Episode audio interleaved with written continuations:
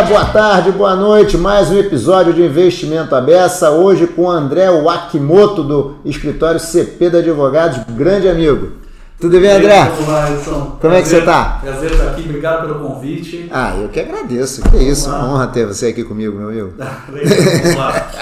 Vamos lá. André, antes de mais nada, se apresenta rapidamente, só para o pessoal saber quem é André Wakimoto. Claro, claro. Wilson, eu, bom, advogado, atuo nesse mercado desde muitos anos, há mais agora, mais de 25 anos até. Comecei em 97 em bancos de investimento, é, na área jurídica, claro, mas no mercado ainda muito incipiente. Estamos falando de quando? 25 anos. É isso aí, né? Isso aí. Tá, 97 é. já dá mais de 25 é. até. É. Uh, e peguei, né? Desde então não larguei mais. Eu gostei, caí de paraquedas. No já caiu no mercado de capitais? Caí, hein? caí de paraquedas no mercado de capitais. Eu não sabia que naquela época nem o que era um fundo de investimento. Uau! Fui, fui aprender com, com, com, a prática mesmo. É, e é, desde então continuo no, no, né, né, nesse ramo. É, passei por algumas instituições financeiras uh, internacionais, acompanhei esse mercado até o momento em que eu decidi migrar para escritório de advocacia.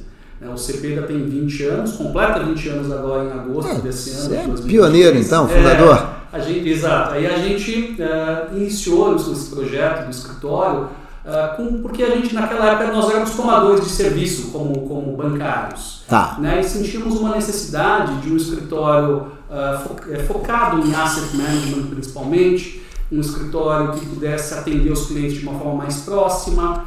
E, e então a gente teve essa ideia uh, de ter um montar um escritório naquela época quatro pessoas, cinco pessoas uh, para atender esse nicho num mercado ainda, de novo, muito incipiente. Né? Muito. É, a gente está falando aqui começo dos anos 2000, uh, então a gente apostou, né? E estamos remando até hoje. Antes da 409, né? Antes, antes. Eu, assim, eu, eu peguei, uh, eu peguei uma época onde supervisão de fundos era dividida entre Banco Central e CVM, né? Isso! Nós tínhamos fundos de renda fixa, regulados pelo Bacen, circular 2616, e naquela época a gente tinha a instrução CVM 215, que regulava os FIMIAs os FIC-FIMIAs, que eram os fundos de renda variável. Então, eu peguei desde aquela época, peguei a adaptação na época para 302, depois para 409, depois para 555 e chegamos agora na 175. Né? Então, a gente acompanhou todas essas mudanças, esses grandes marcos regulatórios, como a gente gosta de chamar, Hudson, é, e, e, é muito interessante ver onde nós estamos hoje, né? De onde partimos e agora onde nós estamos. Nossa, pego até o gancho então para a gente começar a conversa aqui. A gente teve 160, instru, ah, instrução, não, resolução, resolução 160, 175, 178, teve marco da securitização também. É estruturalmente é outro mercado de capitais, sim ou não? Sim, é outro mercado e eu acho que é um mercado que uh, a regulamentação finalmente, na minha visão, atingiu o que deveria já existir em termos de estrutura, em termos de modernidade, em termos de alinhamento com as, com as estruturas internacionais já existentes. Hum. Então, é, a gente consegue perceber claramente nesses últimos 20, 25 anos um, um, uma mudança clara do mercado mas que não foi acompanhada pela regulamentação. Ou seja, o mercado cresceu, ficou isso. maior e tal, mais complexo, mas a regulamentação. E sempre estava remediando, sempre atrás, correndo atrás, sempre correndo atrás. Mas isso mudou. Nos últimos 10 anos, de 5 a 10 anos, uh, isso é muito mérito do regulador, a gente tem que aqui ressaltar isso. A CVM tem batido no bolão, né? Sim, sim. sim. Eu, eu, eu sempre fui muito crítico à CVM antiga, mas hoje eu elogio muito a CVM, porque eles, de 10 anos para cá, eles mudaram esse jogo. Eles realmente buscaram se modernizar e se preparar para o mercado que estava chegando. E acho que eles conseguiram.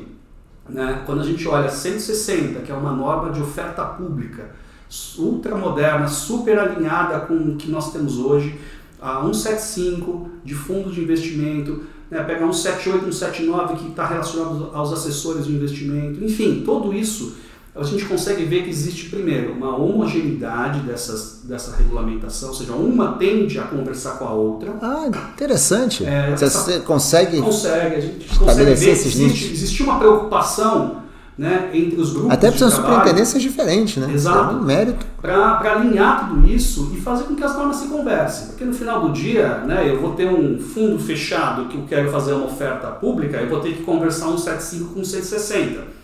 Então, isso precisa estar alinhado. E a gente consegue ver isso uh, nessa nova regulamentação, nesse novo, vai, uh, eu diria, esse conjunto de regulamentação.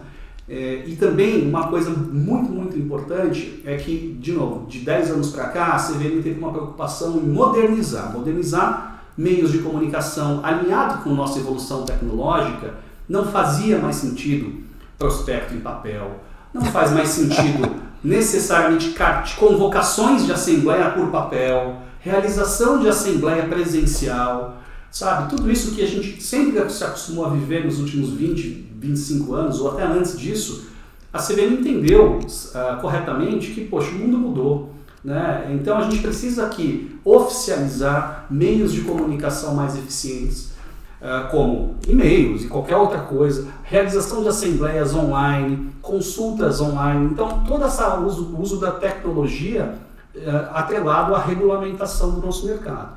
Então, são, em linhas gerais, eu acho que esse arcabouço, esse novo arcabouço, ele, ele vem uh, complementar e, e, está extremamente alinhado ao nosso momento atual de mercado, que mudou muito, né?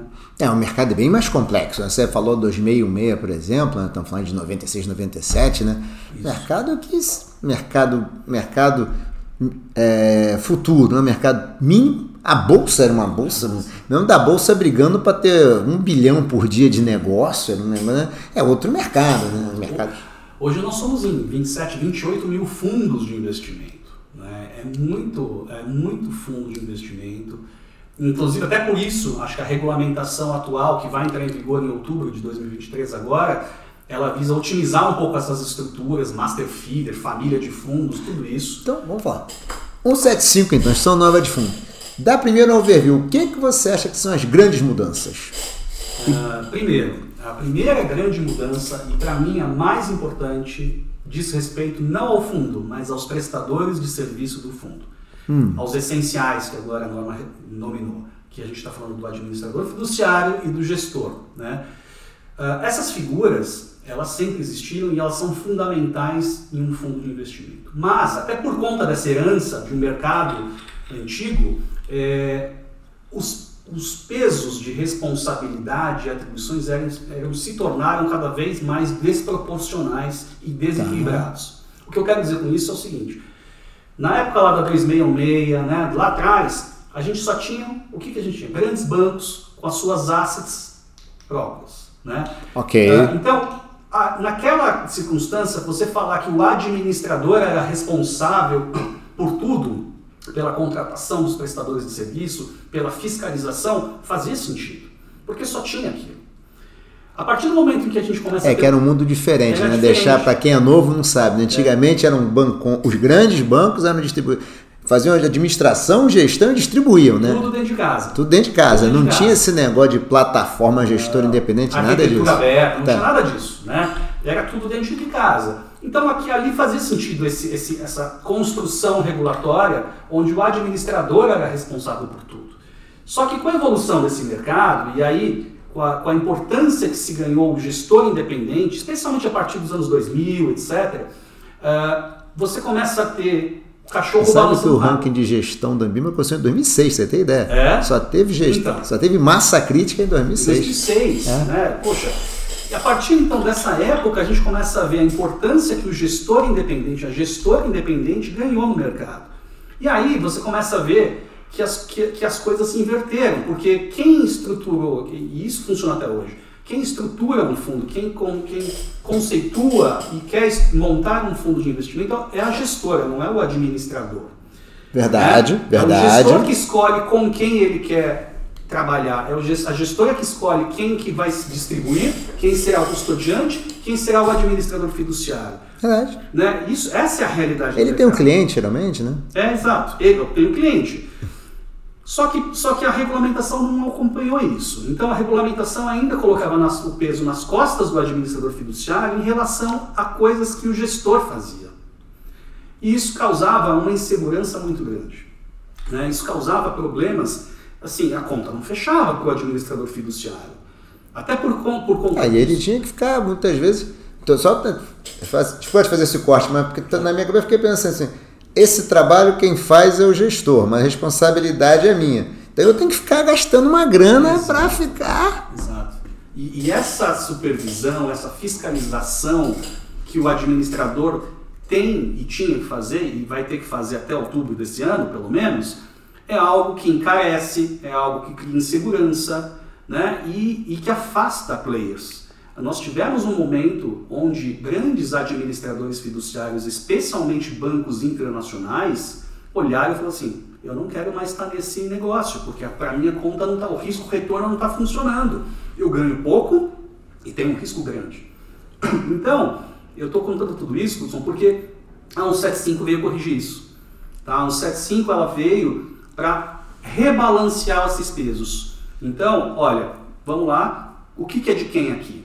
Né? Quem que contrata, quem escolhe o distribuidor? É o gestor? Então, o gestor, agora você vai passar a ser responsável por, pela escolha do distribuidor, pela contratação do distribuidor. Que já era o que. Sim. Na prática era isso. Já era isso, né? né? Então, nada mais justo. Então, e aí com isso você tira um pouco desse peso das costas do administrador fiduciário, de forma que o mercado fica mais equilibrado.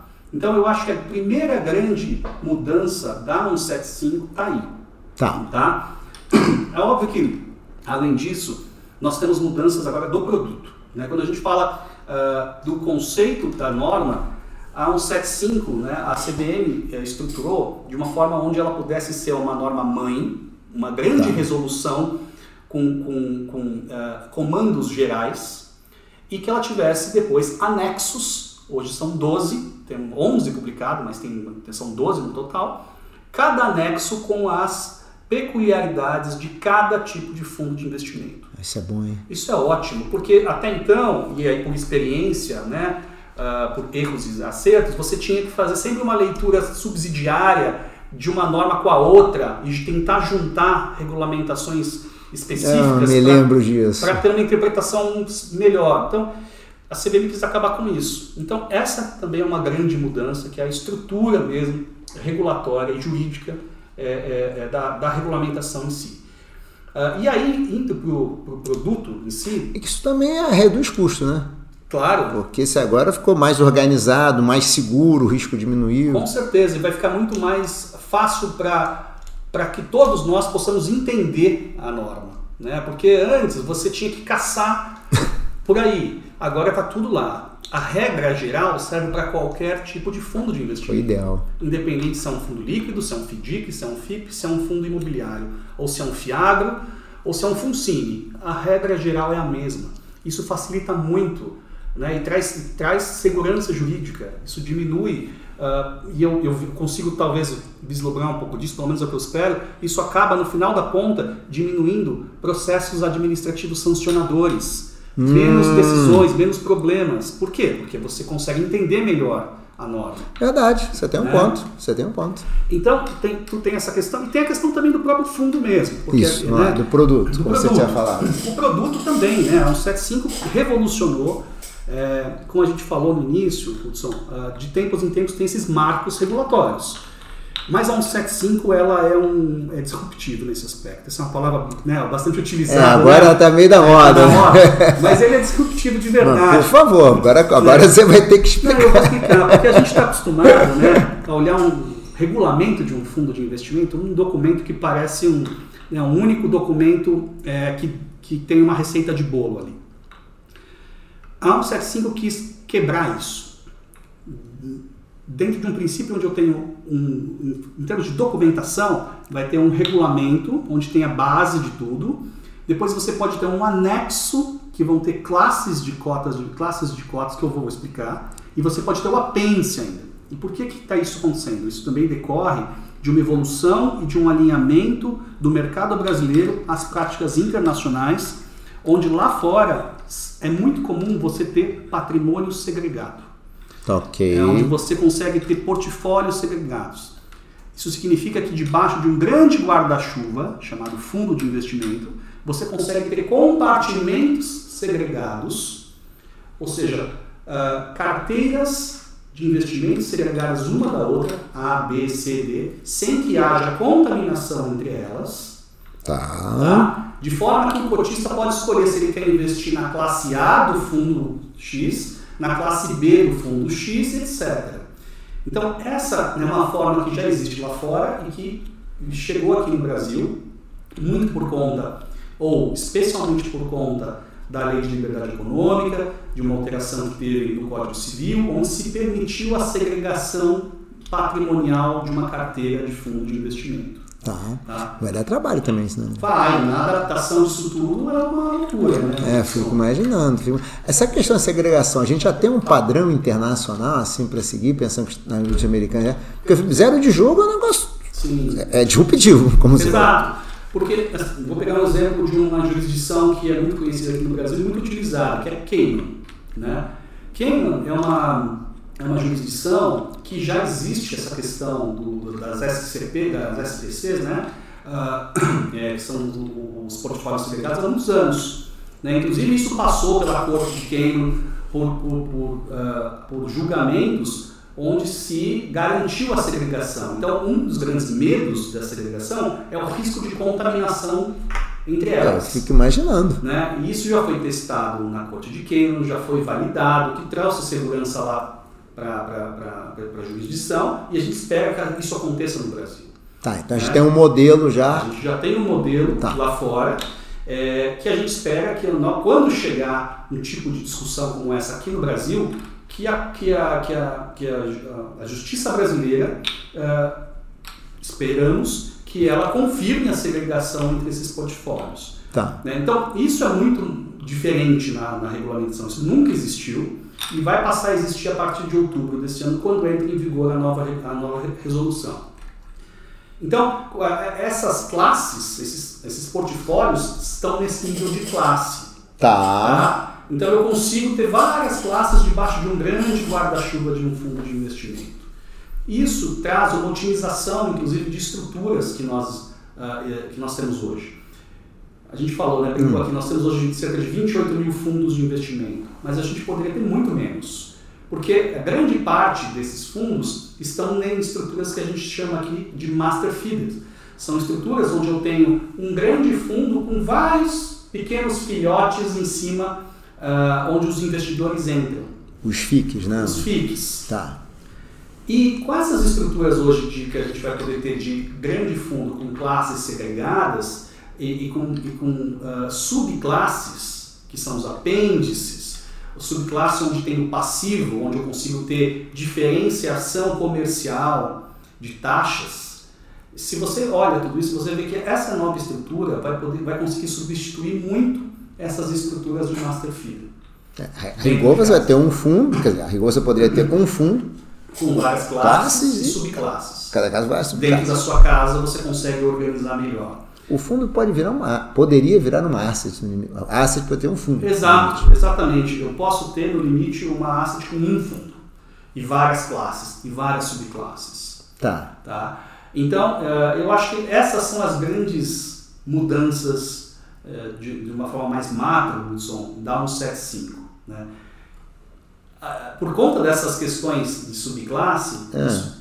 Puxa um outro, um outro, uma questão importante que é uma exigência e é um caminho que a CVM decidiu tomar há alguns anos, que é de transparência de remuneração, de rebates, né, de, de, acordos de remuneração. Aí você vai ter que explicar um pouquinho. É. Então, enfim, tem, tem, muita coisa aqui. Eu não sei se a gente vai falar disso agora. Não, mas... podemos falar sim, tranquilo, pode é, falar. Essa, Vamos pegar é... essa segunda parte, que eu acho que é transparência. É isso. Que é outro pilar da, da mudança. É, o, o, acho que não só a gente consegue ver né, a preocupação da CVM na busca pela transparência e pela divulgação da informação ao investidor na 175, mas a gente consegue ver em outras dessas normas mais recentes, como inclusive na 178, 179 dos assessores de investimento.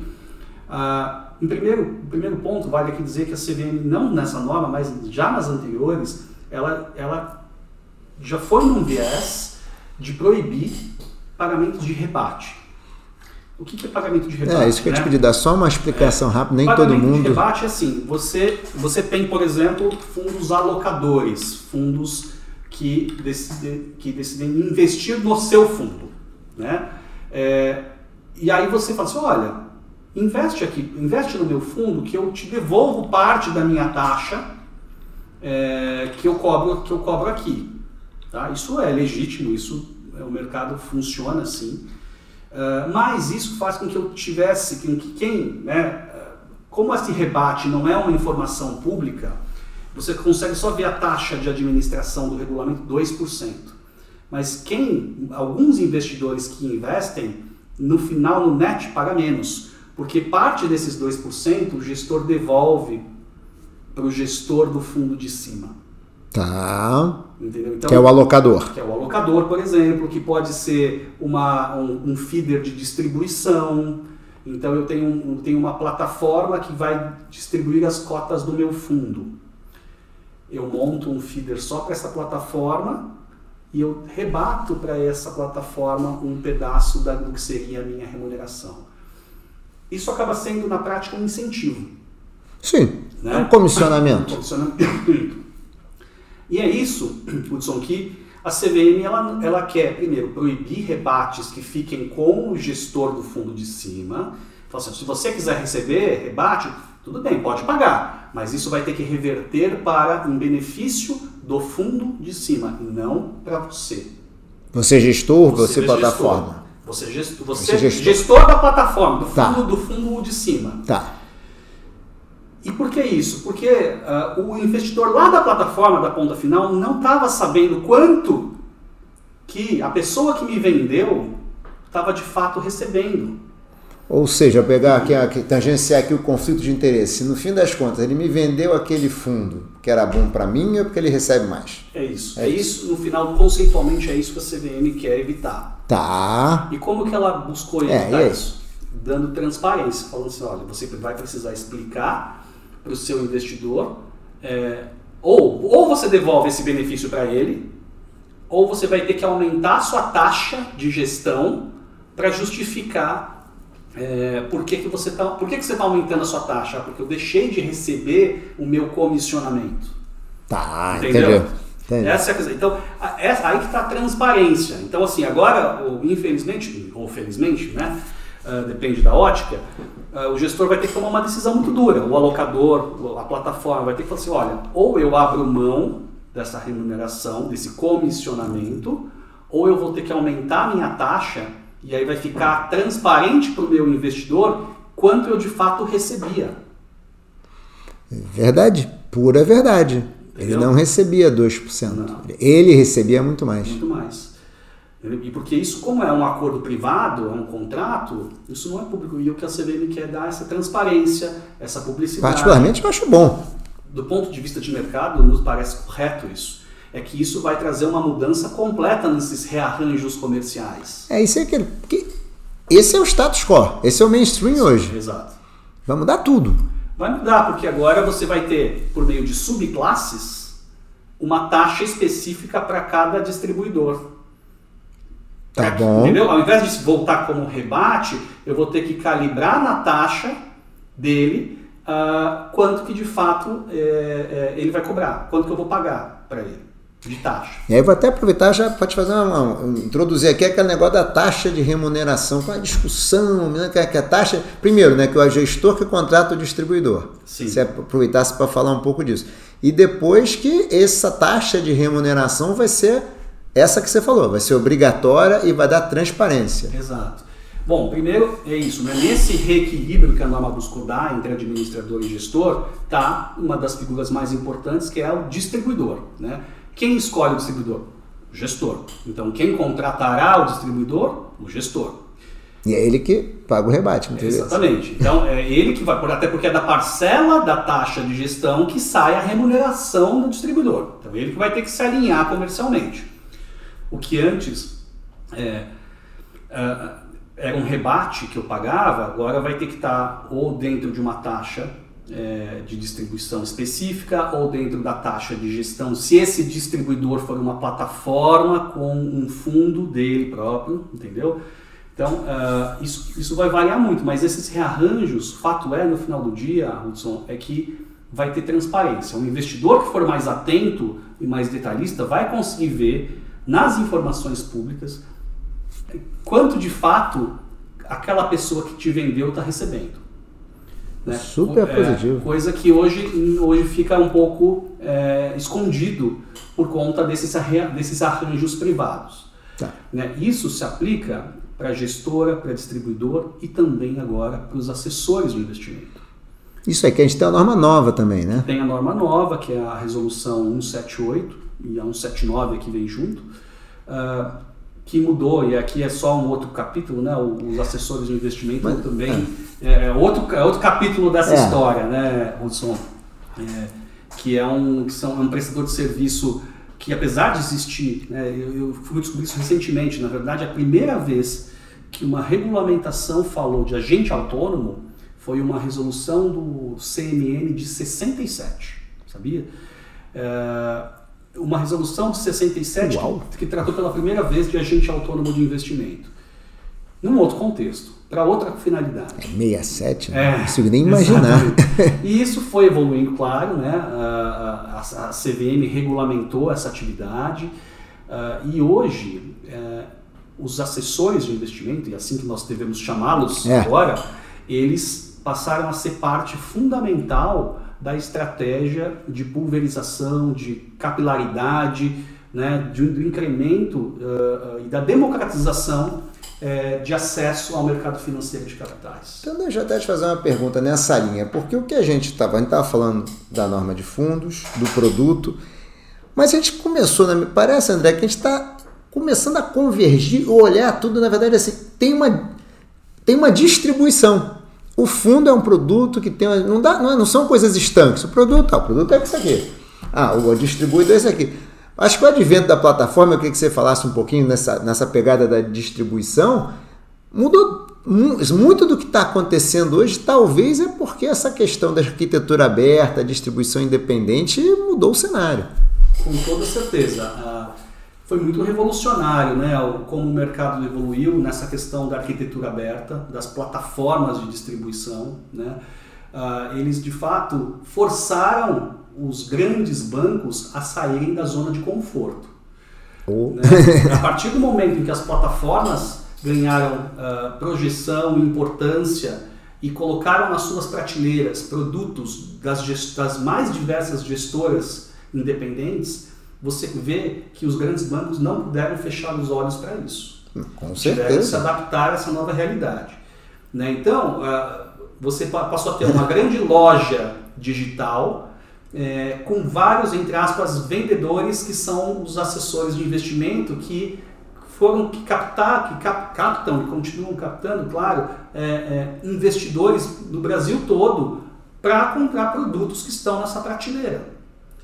Né? É essa e produtos de, né? de tudo que é tipo. É, tudo, tudo que, é. que é tipo. Né? Então, isso foi muito importante para o crescimento desse mercado. Né? Você vê, a gente, como estava conversando um pouco antes né, da, da gente gravar aqui, o quanto aumentou a quantidade de pessoas físicas em bolsa. Né? É, tá, você me lembra que aqui em 2018 a gente tinha o quê? Um milhão de um pessoas, milhão. mais ou menos? Exato, exato. Aumentou demais. Por quê? Por conta dos assessores de investimento também. Né? A parte de fundo, acesso a produtos de investimento como fundos de investimento. Pô, ninguém sabia direito o que, que era um fundo, que tipo de fundo é, fundo multimercado, fundo de ações, fundo de renda fixa. O mercado não vendia em agência. Exato, entendeu? Então hoje, hoje você vê pessoas relativamente humildes de, dos, dos lugares mais longínquos do país uh, sabendo o que é um fundo, sabendo o que é. E aí a importância da gente conseguir transmitir as informações de forma transparente e eficiente, que é o que a CVM buscou na regulamentação. Né? A comunicação com o investidor final tem que ser fácil. O, especialmente o investidor de varejo precisa ter uma comunicação fácil e ele tem que ter acesso a produtos que antes eles não tinham, que também foi uma grande mudança. Produtos estruturados como FDIC uh, não eram acessíveis a varejo passará a ser acessível. Eu acho um grande mérito isso. Né? Sinceramente, tem estruturas de FDIC que rodam muito bem, Poxa, não tem porque não. Uh, investimento no exterior, uh, Hudson. Investimento no exterior, varejo. Hoje, a partir da 175, investimento no exterior vai ser uma grande realidade. Isso vai passar a ser normal para varejo. Então, né, eu estou aqui transmitindo muitos assuntos, mas é, tudo para dizer que, na verdade, esses... Mas são muitos assuntos, desculpa ter te cortado, mas são muitos assuntos, mas todos eles, na fim da dia, impactam o investidor. Exato. A forma como ele compra, onde ele compra, que produto ele compra. E um ponto que a gente estava falando é a transparência da remuneração. Quanto que, de fato, aquele assessor de investimento está ganhando para ele vender aquele produto? Hoje a gente não tem essa informação. Então, é, entra no conceito do conflito de interesses. Será que ele está vendendo porque de fato é o melhor para mim? Será que ele está vendendo porque, porque eventualmente ele está ganhando mais comissionamento? Óbvio que a grande maioria dos assessores né, são profissionais e fazem isso, obviamente, dentro do melhor para o investidor. Mas não se sabe, essa informação ela nunca foi transparente e vai passar a ser né, a 178, junto com a 179, a resolução 179 que tá, diz respeito aos intermediários, aos contratantes dos assessores, eles têm uma responsabilidade por dar transparência dessas informações. Mais uma vez, transparência, transparência de novo. Informação, transparência quantitativa e qualitativa uh, para os investidores finais. Então, é, trimestralmente, esses investidores, esses intermediários vão ter que disponibilizar um relatório aos investidores, demonstrando como é a forma de comissionamento, né? demonstrando o que foi vendido, a quanto que foi vendido. Então, existe um relatório. Outra evolução. Muito. E, e tudo isso está tudo alinhado. Né? Se acabou, essas, essas, é. essas novas resoluções estão todas meio ligadas nesse Mais ou menos o que a gente falou no início da conversa. O mercado de capitais, e quando a gente olha. Porque assim, fundo é um produto Estamos falando aqui de milhões de investidores, agora não sei o número exatamente, são 22 mil fundos, né? Vamos ver. É o produto mais vendido em plataforma, com certeza também. Na verdade, tudo, como a gente falou, é um novo arcabouço para o mercado de capitais brasileiro. E no final da linha é isso, é um investidor, pensando no investidor final, especialmente o de varejo, é, comunicação clara, transparência, é, disclosure, enfim, é, é isso que a CVM penso eu que se preocupou acertadamente. Você acha que isso vai ter custo, André? Você acha assim, o que, que você vê assim, olhando assim, poxa, isso vai ter um custo. Depois, vai ter duas perguntas. Primeiro, como é que você acha que vai ser a transição? E como é que é a questão de custo? Custo a longo prazo tende a diluir, mas como é que você vê isso aí? Olha, a transição, é, é, dentro desse projeto né, de mudança regulatória, a CVM concedeu prazos adequados para que o mercado possa se readaptar não só sobre o aspecto de uh, atualização dos documentos dos fundos de investimento à nova realidade, mas também para que, para que os players pudessem criar novos rearranjos comerciais. Isso vai dar trabalho, vai né? Dar trabalho. Imagina, Já está dando. Imagina uma plataforma das maiores que a gente tem aí, quantos contratos vão ter que ser revistos? Pois é, pois é. Todo o mercado vai ter que rever. É, e, é, mas isso vai acontecer, isso é por bem. Né? A gente já passou por várias ondas Uh, e a gente sabe que no final, com o tempo, as coisas se acalmam, se adaptam. É, isso vai hum. acontecer. Hum. Acredito que assim, talvez um, dois, até mais, da, da, alguns anos a gente vai estar. Tá Essa é mal mesmo, em dois, três, quatro anos é mal mesmo. Não, mas a gente tem até o final do ano que vem, basicamente, em linhas gerais, para adaptar tudo.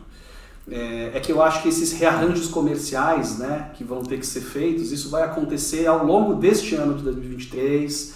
Uh, acho que isso vai por que, que você acha que. Porque, porque, assim, a partir de outubro de 23 já entra em vigor a nova regulamentação. Ok. De fundo. Tá? É, a de, a de agente autônomo. Já entrou. Já entrou, já né? Entrou. Mas a de fundo vai entrar em outubro. Tá. E aí, quando entrar em outubro, qualquer novo produto que for lançado já vai ter que ser lançado num, método novo. Ah, não dá para segurar muito tempo. Não dá para segurar muito tempo. Não dá, tem produto que. E em relação aos assessores de investimento, que, cuja A178 já entrou em vigor, também é a mesma coisa. Você tem aqui, uh, existe um prazo maior para que os intermediários possam se organizar do ponto de vista até sistêmico, né, a questão do relatório com as informações quantitativas e qualitativas, mas isso vai ter que ser feito nos próximos meses, né, para que, que isso possa ser divulgado a partir do ano que vem, etc. Então, uh, Assim, em termos de custo, existe uma adaptação do mercado de tudo isso, mas, mas quando a gente pensa talvez na, na, é, na concorrência, na, na, quando você abre essas informações de forma equânime entre todo o mercado, você começa a ter, o investidor começa a ter uh, uma maior possibilidade de comparação Sim, de produtos. eu consigo comparar produto, eu consigo comparar prestador de serviço. Então, eu consigo ter uma decisão melhor tomada. Né? Sem a menor dúvida. E talvez isso faça com que custos uh, e taxas se, se adaptem com o tempo também. Né? Porque é transparente, eu busco saber quanto que o outro está, etc. É a concorrência que você falou, né? É a concorrência também fez taxa de administração cair. Exato. Né?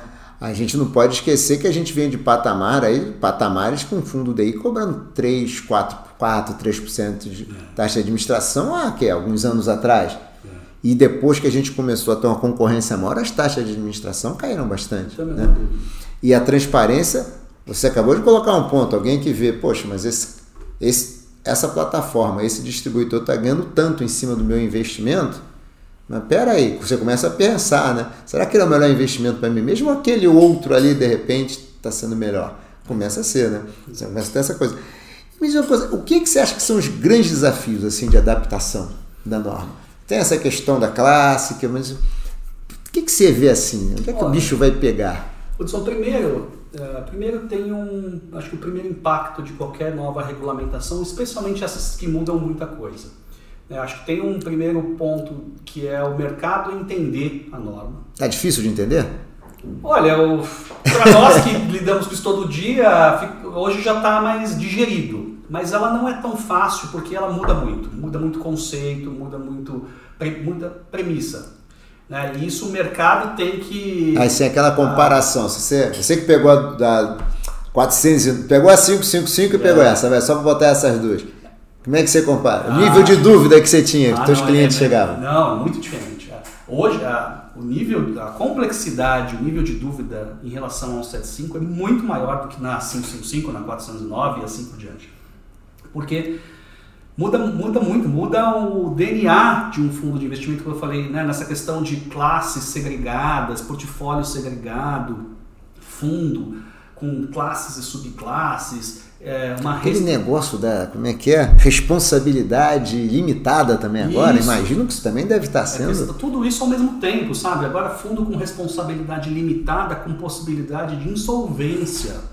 Não existia hum. isso em fundo de investimento. Isso tudo veio por conta da lei de liberdade econômica. Então, uh, sim, você, você, a gente nunca imaginava, pelo menos eu não imaginava que, que eu ainda ia estar trabalhando e ver é, fundos com classes segregadas e possibilidade de insolvência.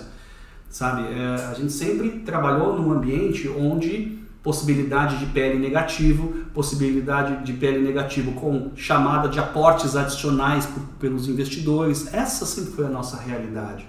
E hoje a gente vai passar a ter um mundo onde, de fato, eu tenho, do ponto de vista legal, uma responsabilidade limitada do fundo da classe, na verdade, do fundo, não é do fundo, é da classe, é, e onde o cotista não vai ser chamado a aportar mais nada, ou seja, o fundo vai entrar em processo de insolvência judicial decretado o fundo ou a classe? A classe. A classe. A classe. Nossa, confuso, isso a gente é, esse, esse mindset a gente tem que mudar, né? Porque a gente tem que sempre agora se referir à classe, porque é onde está o portfólio segregado, é onde está o CNPJ do ativo, né? Eu vou usar uma frase até que o superintendente da CVM, o Daniel Maida, usa, que assim, a classe de um fundo é onde está os ativos e a subclasse de uma classe tá bom. é onde você controla o passivo, onde você tem a relação com o investidor, onde você tem a taxa, as taxas, etc.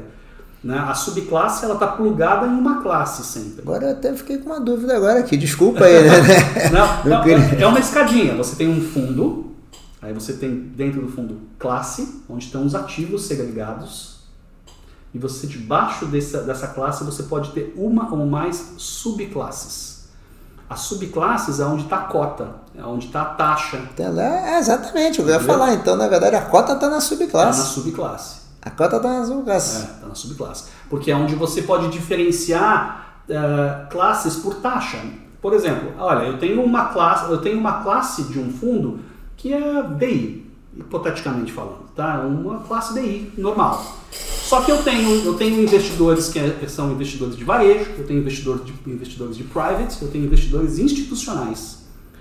Ah, hipoteticamente para o varejo eu quero cobrar 2%, para o private eu quero cobrar 1% mas o ticket para entrar é de um milhão. Certo. No institucional eu quero cobrar meio. Eu consigo ter isso tudo em subclasses distintas debaixo de uma mesma classe. Tá. Entendeu? Então, e isso, é, essa é uma das vantagens, porque hoje como que funciona, funciona esse arranjo? Eu tenho um fundo DI com feeders. Um fundo feeder só para varejo, um fundo feeder só para private, um fundo feeder só para institucional. Eu tenho quatro fundos. Você Entendeu? vai ter um, uma classe com três subclasses. Exato. Né? Agora é engraçado você imaginar que você pode ter um, um fundo que tem lá três, quatro classes, uma classe quebra e o fundo está bem. Tá bem? O fundo está bem, não, mas, então, mas quebrou uma classe. Quebrou. Não, mas aquela classe está segregada, pode ficar tranquilo. Isso. É isso. E esse, e esse cuidado é, a CVM teve junto com a Ambima, o nosso escritório teve a felicidade de participar desses debates também, é, para que a redação da regulamentação fosse muito clara em relação à segregação, que a gente, a gente buscou ter um cuidado redacional, inclusive, para que não tivesse nenhum nível de dúvida que pudessem ter uma interpretação futura de algum nível de contaminação. Tá. Né? Então a gente já foi pensando com um pouco de cabeça de juiz, que entende menos do mercado financeiro de capitais. Então assim, olha, se o juiz lê isso, ele vai entender que é segregado. Então, assim, a, a, a pavimentação está feita, a regulamentação é boa, o texto é bom, agora a gente precisa testar e só o tempo vai nos dizer se de fato a segregação vai ser efetiva, vai ser eficiente. Tá.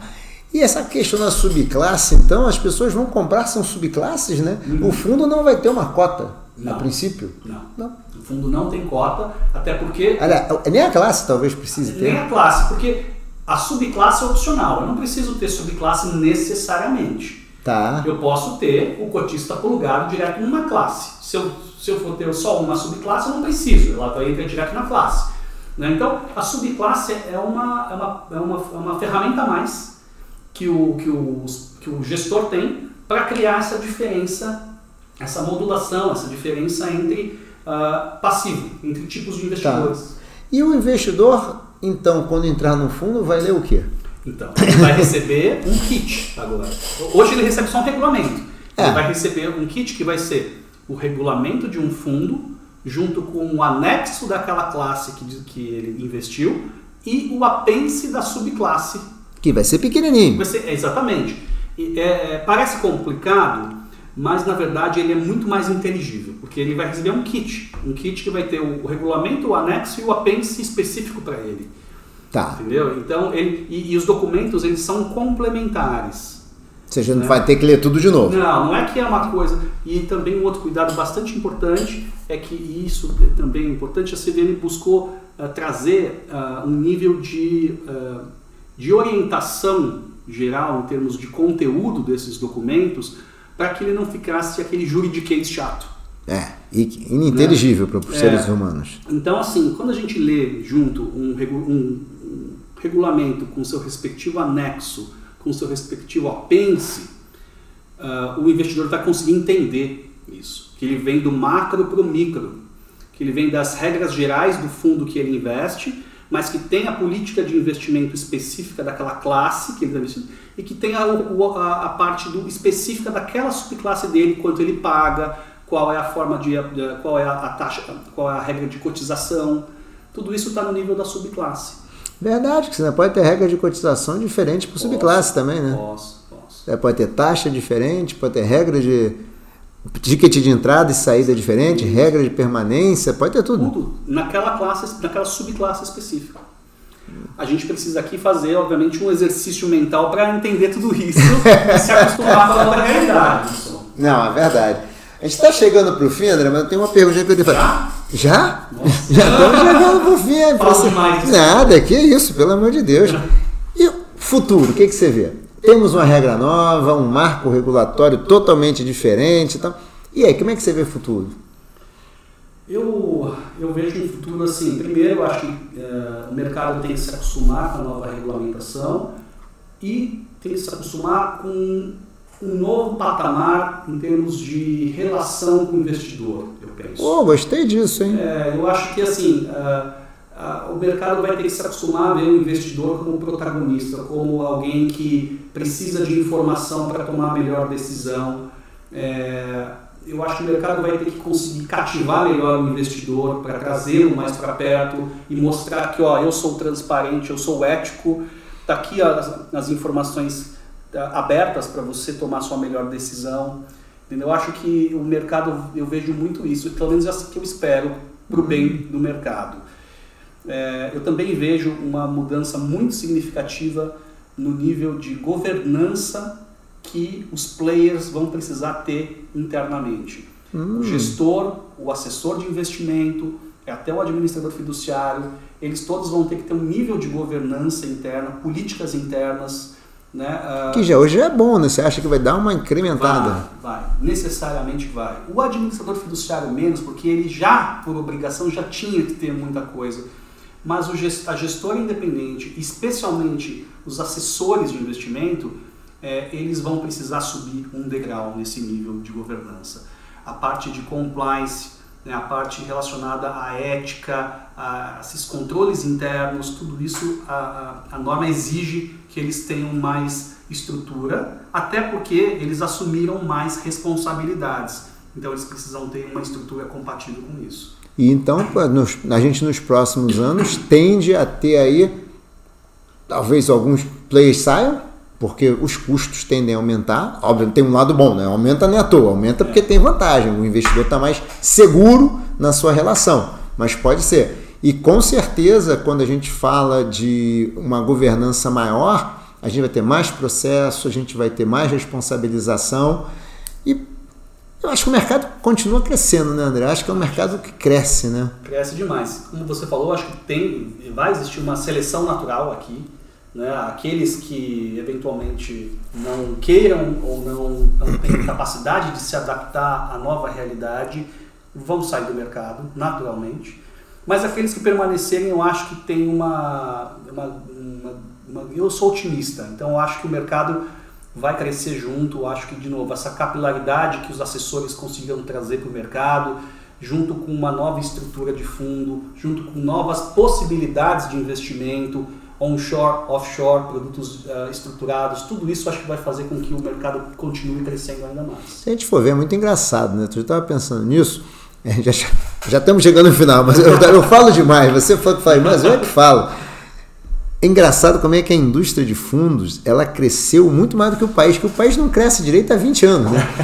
mas, mas anda de lado há 20 é. anos, mas a indústria de fundos ela vem crescendo e ela vem crescendo com maior governança, ela vem crescendo até com nível de custo mais elevado, que é natural também, com uma diversidade maior, é interessante, né? É, eu acho, assim, é, bom, eu sou, eu sou muito suspeito para falar desse mercado, e apesar de advogado, eu sou apaixonado pelo, por fundo de investimento, foi o que eu sempre fiz minha vida toda.